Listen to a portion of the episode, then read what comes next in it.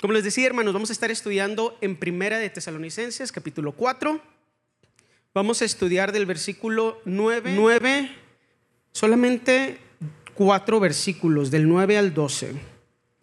Y vamos a empezar leyendo capítulo 4, versículo 9 y 10.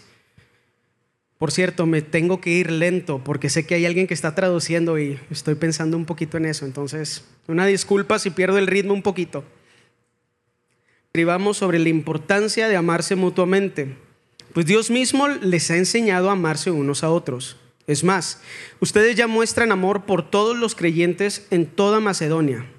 Aún así, amados hermanos, les rogamos que los amen todavía más. Eh, Pablo, podemos ver que empezando en el versículo 9, Pablo está infiriendo o está asumiendo que él les puede decir esto a los hermanos, a los hermanos porque los principios de los que habla son tan básicos que asume que toda la gente en la iglesia los entiende o mínimo los siente.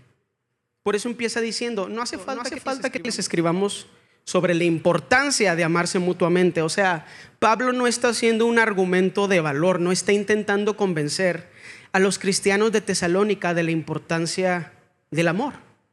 Simplemente asume que como resultado de Cristo en ellos ya hay un amor sobrenatural brotando que se ve entre ellos. Me gusta pensar que esta porción no es una acusación, es un ánimo. Pablo sabe que ya aman, tiene fe y certeza en lo que Dios había hecho y estaba haciendo en la vida de todos ellos, en todos los creyentes de esta comunidad. Pero creo que también Pablo, un hombre de mucha fe, sabía que donde hay amor, puede haber más amor. El amor sobrenatural de Dios en nosotros no es lo que nosotros los humanos hemos conceptualizado como amor. El amor es un tema complejo porque no llegamos siempre a un acuerdo práctico de qué significa. Ah, las canciones dicen que el amor es una cosa, la televisión y las películas dicen que el amor es una cosa. Y a lo mejor el hecho de que el amor humano comparte la palabra amor con el amor divino que es santo y perfecto, tal vez crea algo de confusión. Pero en cada uno de nosotros, porque estamos en Cristo, en cada uno de nosotros hay un amor infinito que viene de Él. Él es la fuente de ese amor. Y por eso Pablo puede decirles, yo sé que aman, pueden amar más, porque donde esté el amor del Señor siempre puede haber más amor. Consideremos la situación en la que estaban estas personas, esta interacción. Pablo estaba bastante lejos de ellos, a tal vez cientos de miles de kilómetros de distancia. No, no cientos de miles, miles de kilómetros de distancia. Y él tiene la certeza de estas cosas porque son verdades absolutas para los que estamos en Cristo. Pablo, Pablo sabía que el poder transformativo del Espíritu Santo en los creyentes y la evidencia que veía en las actitudes y las acciones de la gente de Tesalónica podía afirmar que amaban mucho, hasta el punto que dice ahí mismo en el versículo 9, no, no es cierto, en el versículo 10, ustedes ya muestran amor por todos los creyentes de Macedonia. Eso es un amor bastante grande. Pongámoslos en nuestro contexto. Yo no estoy seguro si yo siento amor por todos los creyentes de México. No los, o sea, obviamente no los odio ni nada por el estilo, pero en mi mente ni siquiera cabe la idea de todos los creyentes de México. A lo mejor es algo que el Señor está empezando a mover en mi corazón y a lo mejor es algo que el Señor está moviendo en tu corazón. Un amor sobrenatural por gente que no conoces, un amor por todos los creyentes de Chihuahua, la ciudad, un amor de un amor sobrenatural por todos los creyentes en el estado. Pero en este caso la gente de Tesalónica ya sentía y ya era evidente que sentían amor por toda la gente del área de Macedonia, un área, por cierto, bastante grande. Pero aún habiendo dado este cumplido tan grande, un cumplido muy bonito como un, una palomita, Pablo sabe que si estamos conectados a la fuente infinita de amor perfecto, siempre podemos amar más. Con eso quiero animarte hoy. Me gustaría que recordaras que como Cristo está en ti, no estás limitado por el amor de la carne, el amor que se gana la gente haciendo cosas que nos agradan. Tenemos un acceso santo en Cristo a un amor infinito que viene de Él. Y donde amas, puedes amar más. La Biblia dice que podemos amar a nuestros enemigos. Incluso el mismo Jesús dice, ¿cuál es el mérito de amar a los que te aman? Los incrédulos hacen eso.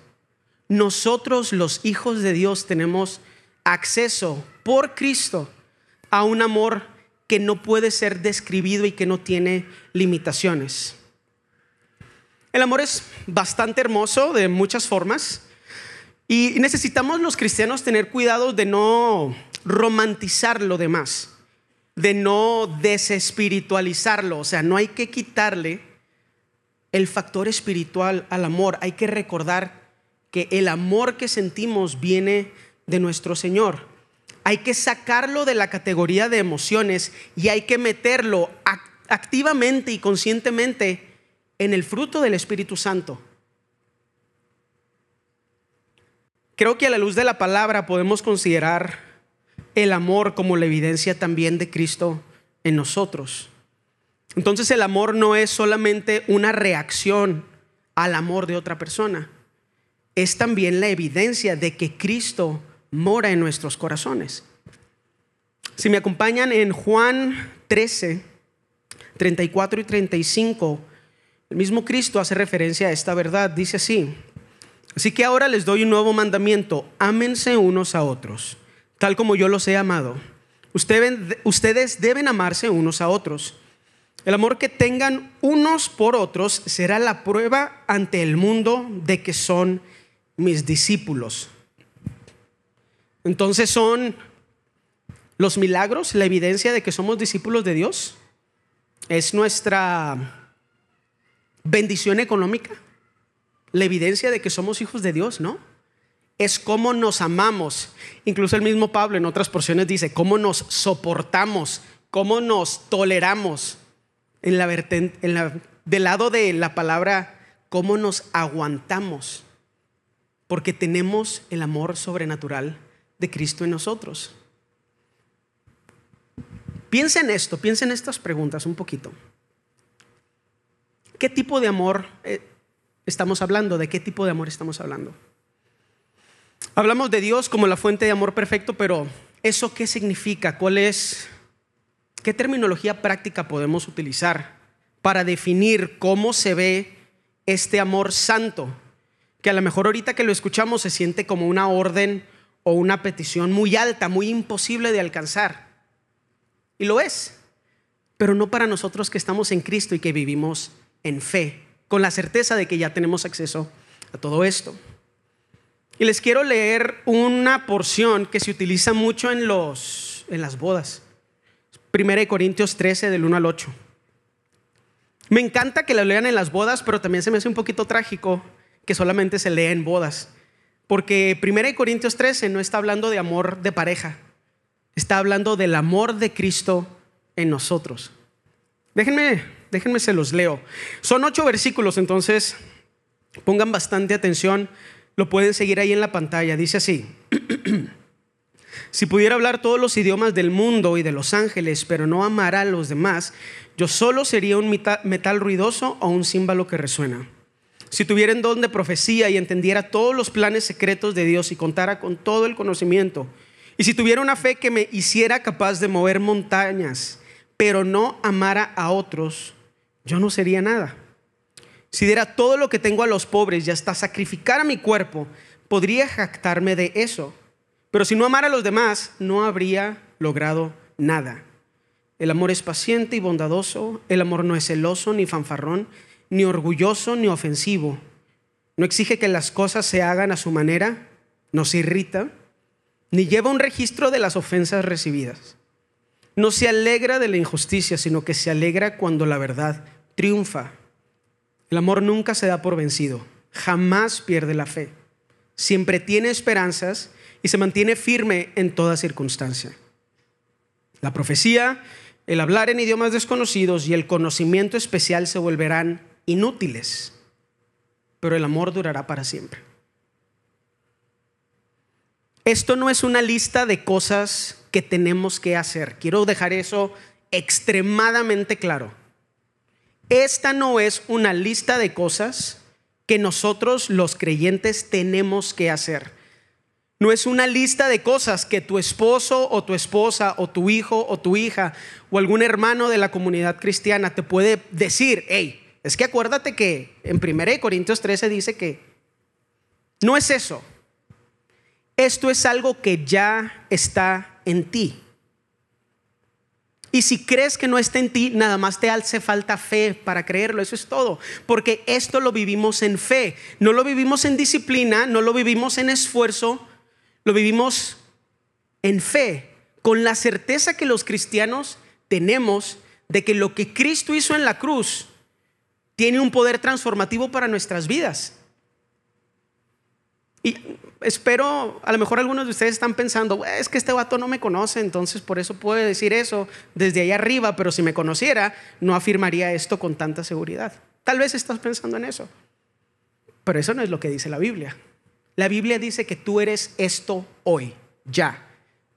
Aunque te hayas peleado con tu esposo o con tu esposo de camino, aunque le hayas gritado a tus niños hoy en la mañana porque iban a llegar tarde. Tú eres esto, tú tienes esto ya. Solamente lo tienes que creer. Qué porción tan interesante. Me encanta que dice, no exige que las cosas se hagan a su manera. ¿Alguno de ustedes batalla con eso? Yo batallo con eso. No se irrita. Yo batallo con eso. No llevo un registro de las ofensas recibidas. No, no batallo tanto con eso, pero a veces sí. Así que me acuerdo. Me acuerdo una vez cuando tenía 15 años, así que hace 20 años. Pero cuando dejo que estas cosas crezcan en mi mente, estoy fingiendo que soy alguien que no soy. Estoy fingiendo que soy el David que está muerto. Ese vato está muerto. ¿Quién querría revivirlo? La carne es algo que queda del hombre viejo, pero el hombre viejo está muerto. Lo que fui ya no soy. Y lo único que necesito recordar cuando estoy teniendo una dificultad en una conversación con mi esposa, que es probablemente donde usualmente estas cosas salen a la luz, lo que necesito recordar es que soy de Cristo y esto es una verdad para mí. Mi mente ya ha sido transformada. Soy hecho una nueva criatura. No necesito un manual o unos pasos para poder llegar a esto. Ya está en mí. Tengo que creer. Tengo que permitirme dejar las cosas ir. No recordar, ¿para qué? Tengo que dejar y soltar el control. Porque yo sé que en Cristo el amor de Él no necesita que las cosas se hagan a su manera. Insisto, esto no es una acusación, hermano. No te estoy diciendo, eres un mal esposo o eres una mala esposa porque no vives así. Te estoy recordando, tú ya eres esto, tú ya eres un esposo santo, tú ya eres una esposa santa, eres hecho una nueva criatura. Vívelo, ten fe, actúa, da los pasos que revelen esto. Si te sientes lejos, si te sientes incapaz, a lo mejor tienes razón, pero para eso está Cristo crezcamos en nuestra fe. Cristo ejemplificó con su decisión de dejar el cielo este amor tan vasto del que estamos hablando, que suena imposible de fingir. A mí este amor en lo personal me parece bien ilógico, me parece incomprensible y al menos desde la perspectiva humana me parece injusto. Cristo dejó todo lo que él tenía y su relación con el Padre para venir a vivir entre nosotros. Sí, murió, pero también vivir entre nosotros no creo que haya sido particularmente divertido. Qué increíble es el amor del Señor. Pero la motivación fue amor, no fue justicia. Cristo vino a la tierra para morar entre nosotros porque nos ama. Y el mismo amor que estaba en Cristo ya está en ti y ya está en mí. Filipenses 2, también del 1 al 8, dice así, ¿hay algún estímulo en pertenecer a Cristo? ¿Existe algún consuelo en su amor? ¿Tenemos en conjunto alguna comunión en el Espíritu? ¿Tienen ustedes un corazón tierno y compasivo? Entonces, háganme verdaderamente feliz y poniéndose de acuerdo de todo corazón entre ustedes, amándose unos a otros y trabajando juntos con un mismo pensamiento y un mismo propósito. No sean egoístas, no traten de impresionar a nadie, sean humildes, es decir, considerando a los demás como mejores que ustedes. Me gusta mucho cómo lo traduce, no recuerdo qué versión es, pero dice más valiosos que tú, que es algo completamente antihumano. La carne no nos deja pensar en eso. El sentido de sobrevivencia pensar en eso, pero en Cristo podemos ver a los demás como más valiosos o más importantes que nosotros o mejores que nosotros. No se ocupen solo de sus propios intereses, sino también procuren interesarse en los demás. Tengan la misma actitud que tuvo Cristo Jesús. Aunque era Dios, no consideró que el ser igual a Dios fuera algo a lo cual aferrarse. En cambio, renunció a sus privilegios divinos, adoptó la humilde posición de un esclavo y nació como un ser humano. Cuando apareció en forma de hombre, se humilló a sí mismo en obediencia a Dios y murió en una cruz como morían los criminales. Este es el hermoso amor al que tenemos acceso. Este es el amor que como esposa le puedes expresar a tu esposo. Este es el amor que como esposo le puedes presentar a tu esposa. Este es el amor que como padres le puedes expresar a tus hijos. Ya está en ti, hermano. Te animo a creer te animo a recordar que lo que dice la palabra no es mentira y que lo que vives hoy no es evidencia de quién eres. Me gustaría poder, no es cierto, puedo decir en fe, estás en Cristo. ¿Quieres hacer la voluntad del Señor? Cree que Él ya te transformó. Ahora, vamos a cambiar bastante agresivamente de tema. Porque en esta porción la podemos dividir en dos partes. La primera es amor. No sé si es obvio, pero es el tema que más me apasiona. Porque se me hace raro. La idea de que nos amemos sobrenaturalmente se me hace muy extraño, se me hace que no es lógico. Pero la segunda porción toca un tema que también es bien interesante y en el que quiero profundizar, especialmente por cosas que veo hoy en día en nuestra sociedad y creo que nos podría ser de mucha bendición escuchar la voluntad de Dios en este tema. Entonces, si me acompañan, vamos a cambiar de tema y vamos a hablar un poquito de la bendición que es trabajar, siguiendo leyendo ahí en 1 de Tesalonicenses 4, los versículos 11 y 12.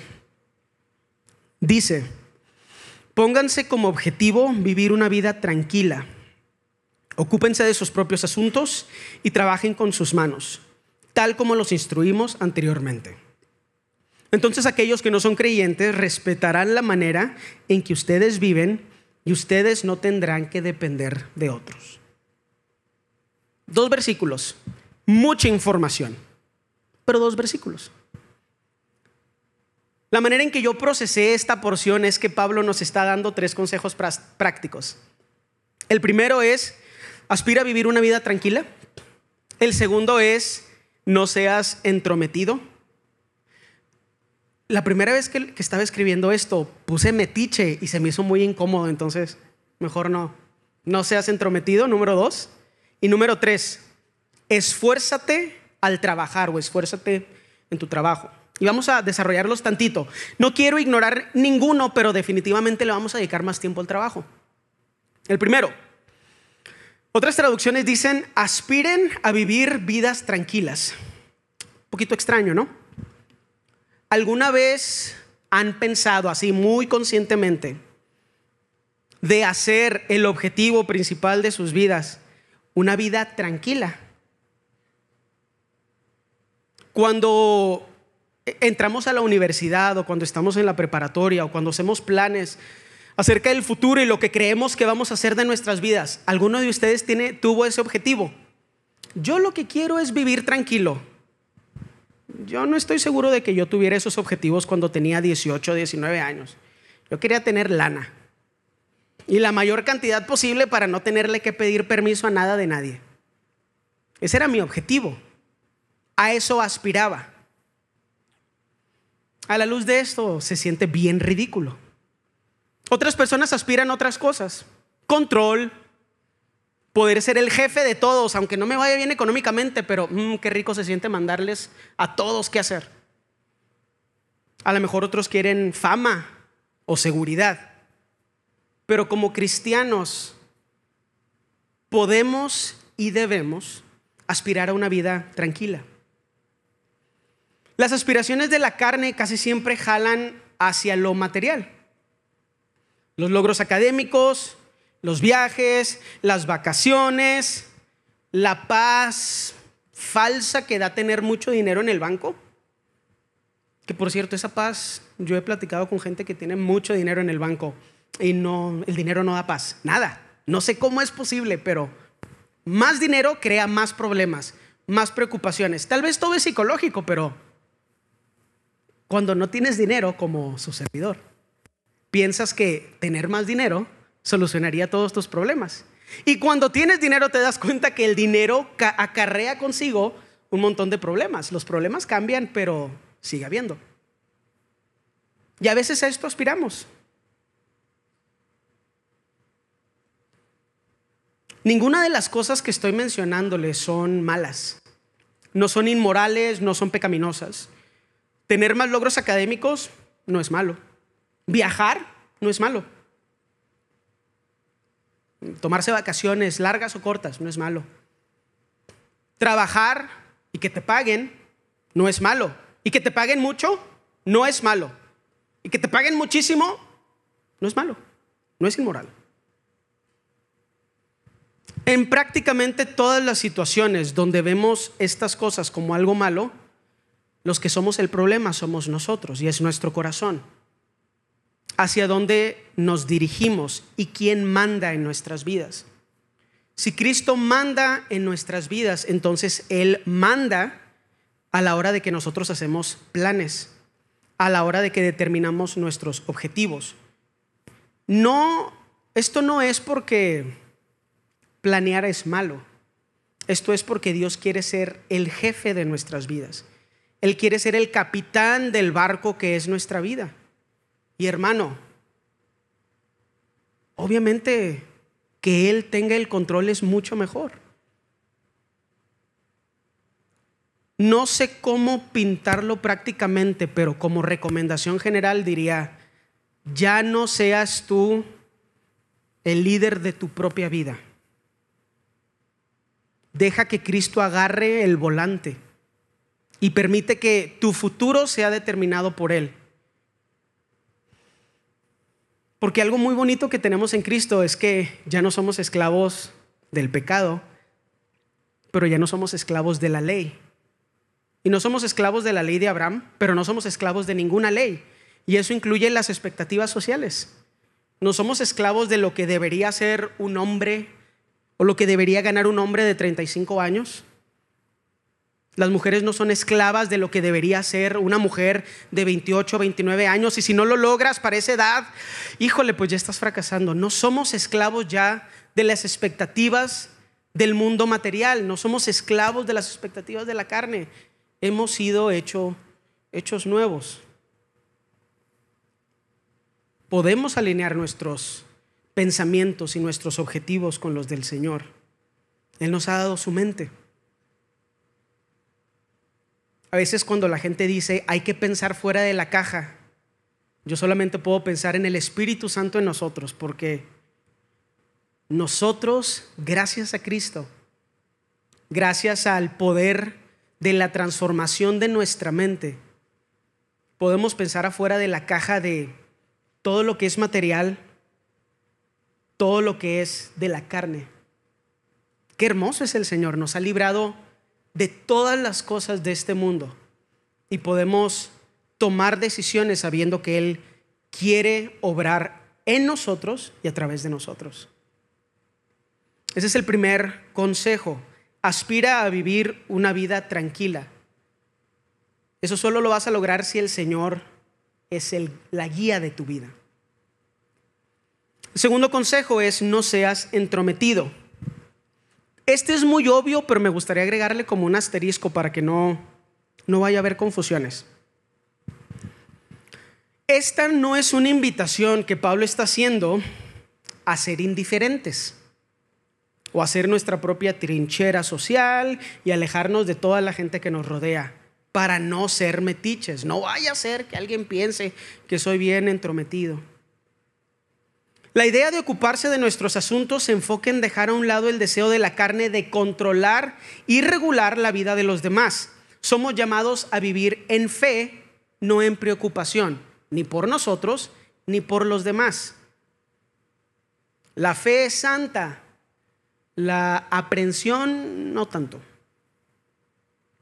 En el espíritu podemos balancear estos conceptos que podrían parecer mutuamente excluyentes con el llamado que veíamos hace unos versículos, a amarnos con el amor de Cristo.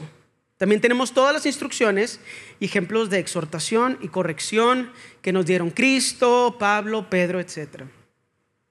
Si me permiten resumir esta porción de una forma que no cree malentendidos, así lo recibí yo. No seas entrometido, pero sé intencional en amar a tu comunidad y a la gente de tu comunidad. Vamos a hacer un esfuerzo para, sin tomar el control, participar de lo que el Señor está haciendo en la vida de los demás. Y ahora sí, el último, la última, el último consejo práctico. Esfuérzate al trabajar. En este quise profundizar e incluso el pastor me mandó un mensaje así de que, oye, ¿vas a, vas a profundizar en el tema del trabajo? Y le dije, sí, sí, creo que es un tema muy interesante. Creo que es muy interesante porque aquí estamos representados dos o tres generaciones y hay una relación muy rara, creo yo, que mi generación en particular, los millennials, y la que sigue, los centennials, tienen con el trabajo o tenemos con el trabajo. Creo que nuestra generación tiene una relación un poco insana con el trabajo y naturalmente, como resultado, con el tema del dinero. Creo que nos podemos ir a los extremos. Trabajamos obsesivamente, queremos lograr más cosas, tener más dinero. No estoy seguro para qué, pero mucho dinero en el banco. Tal vez por si las dudas. O a veces no queremos trabajar absolutamente nada. Y hay mucha gente de mi generación que aspira a retirarse a los 35. Es un movimiento, no me lo estoy inventando, se llama FIRE, pueden googlearlo. Hay mucha gente que está en los extremos y yo lo noto en mi generación, tal vez pasó en la generación en las generaciones pasadas, pero pues no estaba ahí para verlo. He encontrado que el balance a esta situación lo encontramos en la fe, pero quiero que veamos un poquito más el contexto que vivían en Tesalónica, porque hay factores culturales que son bien importantes. Me puse a leer un poquito, me puse a estudiar y mm, encontré que en la antigua Grecia y eventualmente pues todas las culturas que ellos eh, influenciaron, el trabajo, especialmente la labor física, era muy menospreciado. Para ellos, entre más valor tenías tú como persona, más denigrante era el trabajo físico. Yo siento que este ideal todavía está un poquito activo hoy. Si ya eres si ya sientes que tienes un valor muy alto, dado por el dinero, los estudios, tu estatus socioeconómico, cierto tipos de trabajos se vuelven, ¿cuál es la palabra? Como inaceptables. ¿Cómo me voy a poner yo a cargar cosas? ¿Cómo me voy a poner a construir o armar? O Le damos un valor inferior a los trabajos físicos. Y eso es una influencia que tal vez permea desde los tiempos de la antigua Grecia. Pero el trabajo es algo hermoso y creo que necesitamos reconocer que es una bendición. Porque me ha tocado hasta escuchar gente que dice o que confunde el tema del trabajo y lo consideran al trabajo la maldición por el pecado del Edén. Quiero que veamos un poquito del contexto para que si crees algo así o así te sientes acerca de la necesidad de trabajar, que podamos superar un poquito esa ideología. Vámonos juntos a Génesis 3, versículo 17 al 19, o al sacarlos del huerto del Edén después de que comieron la fruta o el fruto prohibido. Dice así, y al hombre le dijo, dado que hiciste caso a tu esposa y comiste del fruto del árbol del que te ordené que no comieras, la tierra es maldita por tu culpa. Toda tu vida lucharás para poder vivir de ella.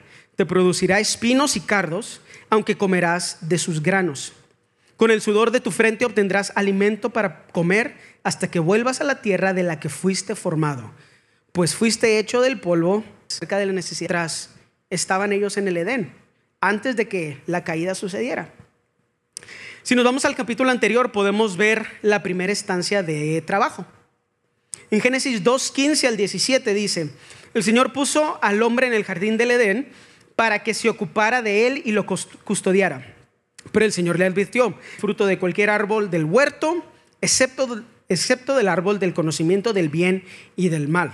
Si comes de su fruto, sin duda morirás. Y vamos a saltarnos el 18 para leer el 19 y 20. Entonces el Señor formó de la tierra todos los animales salvajes y todas las aves del cielo, lo puso frente al hombre, los puso frente al hombre para ver cómo los llamaría. Y el hombre escogió un nombre para cada uno de ellos. Puso nombre a todos los animales domésticos y a todas las aves del cielo y a todos los animales salvajes, pero aún no había una ayuda ideal para él. Este es el primer trabajo, el primer chore que podemos encontrar en la Biblia. Tal vez esta es la primera ocupación de la historia. No sé si fue para mantener a Adán ocupado, la verdad no sé, pero aquí hay un principio que necesitamos entender desde antes de la caída, desde antes de que los humanos y toda la naturaleza fuera corrompida, ya estaba la responsabilidad de trabajar, de producir algo. En este caso lo que Adán tuvo que hacer es producir nombres para todos los animales que el Señor puso frente de él en el Edén. Esto significa que el trabajo no es una maldición. Esto significa que el trabajo y la necesidad de trabajar no son un castigo. La habilidad física y mental de trabajar y de ser productivos es un regalo de Dios y es parte de su plan para el hombre y la mujer. ¿Qué sientes respecto a esto? Pensemos un poquito. Yo a lo mejor les estoy diciendo algo muy idílico y estoy ignorando las realidades del mundo laboral. Cuando piensas en tu vida laboral, es una bendición.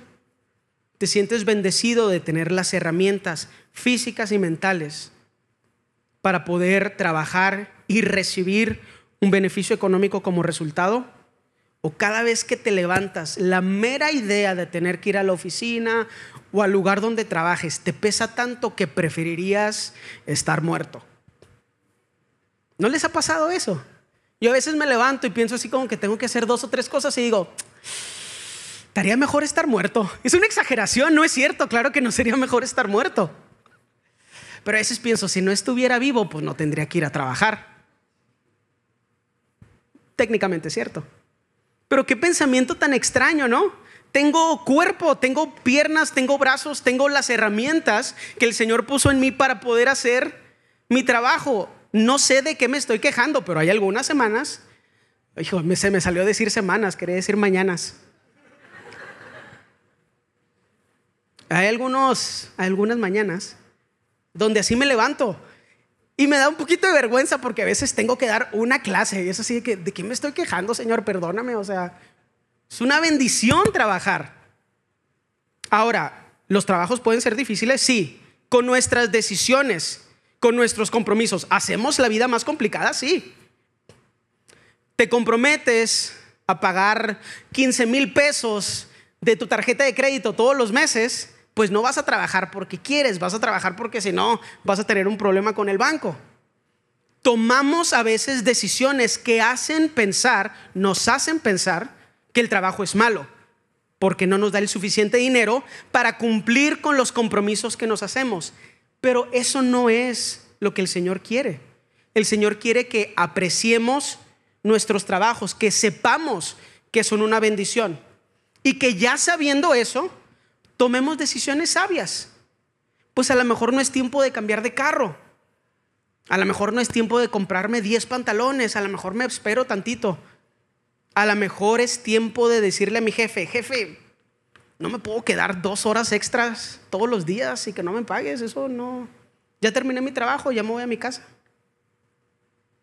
Por eso son cosas que en Cristo, con el Espíritu Santo, tener estas conversaciones que pueden ser incómodas, pero que van a traer es como hemos decidido nosotros trabajar o los compromisos económicos que nos hemos hecho.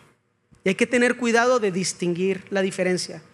Hay muchas situaciones súper válidas donde tienes que trabajar muchísimo y eso es lo que Dios quiere. Y hay otras situaciones también muy válidas donde puedes tener una vida ligeramente más balanceada. Y también puede ser el plan de Dios. Pero hay que dejar que Él nos hable en estos temas para no ser nosotros los que tomamos esas decisiones tan complejas. Este tema es un poquito raro hablarlo porque pues aquí ya están muchas personas que son baristas en Foxtrot, entonces no quiero que se sienta como que les estoy tirando indirectas. Me gustaría que a la luz de la palabra podamos ver el trabajo como una bendición, no como la maldición de la caída. Y este tema es importante en particular para la gente joven, porque están a punto de hacer compromisos que van a tener que cumplir por muchos años. Y entender que trabajar es una bendición puede hacer que todas estas decisiones y compromisos que van a hacer, que sean guiadas por el Espíritu Santo. Y gracias a eso vamos a poder cumplir con la primera recomendación práctica, que es vivir una vida llena de paz y de tranquilidad. Ahora, algo que quiero mencionar, que me parece importante, porque podría crear confusión, es el tema del ocio. El descanso es santo. Lo vemos ejemplificado en la Biblia, lo vemos ejemplificado en la creación. El ocio nunca es santo. A lo mejor estás pensando, ¿y cómo sé cuál es la diferencia? Cristo en ti, yo no te puedo decir, no estoy seguro. Yo lo sé en mi vida, yo sé cuando estoy de flojonazo y sé cuando nada más estoy descansando. A veces en mi vida lo veo así o lo intento conceptualizar así. El ocio es no querer hacer nada por nadie y el descanso es reposar en el control que Dios tiene sobre todas las cosas y actuar en esa fe. Creo que este tema es importante porque el ocio es muy peligroso. Vamos a recordar el pecado de David con Betsabé. Es una advertencia acerca de lo que pasa cuando nos ponemos a descansar o a flojear, tal vez sea la palabra, cuando deberíamos estar trabajando. Creo que todos conocemos esta historia. Cuando otras personas están dándolo todo y sacrificando su vida y tú tienes responsabilidad, pero estás en tu casa, en tu castillo, sin nada que hacer, la tentación se vuelve un problema exponencialmente mayor. No hay que ser ociosos. En Timoteo, en 1 Timoteo 5, Pablo advierte a Timoteo, el que no provee para su familia es peor que un incrédulo. Palabras fuertes de Pablo. En 2 de Tesalonicenses dice, el que no trabaja, que no coma. Y me parece que el mensaje es claro. Dios nos quiere activos, en movimiento, sin caer en la pereza, sin caer en el ocio, porque para eso fuimos diseñados, para, para disfrutar de nuestras actividades, entre ellas el trabajo, pero al mismo tiempo viviendo en fe, sabiendo que somos libres para vivir la voluntad del Señor y no somos esclavos de los esquemas y las expectativas del mundo, sin ser acusados por nuestra conciencia o por nuestra carne, por lo que le gustaría, lo que le gustaría a mis papás o a mi familia que yo hiciera con mi vida. Todas estas cosas pueden ser buenas, pero si no se alinean con el plan de Dios para ti, poco a poco hagámoslas a un lado.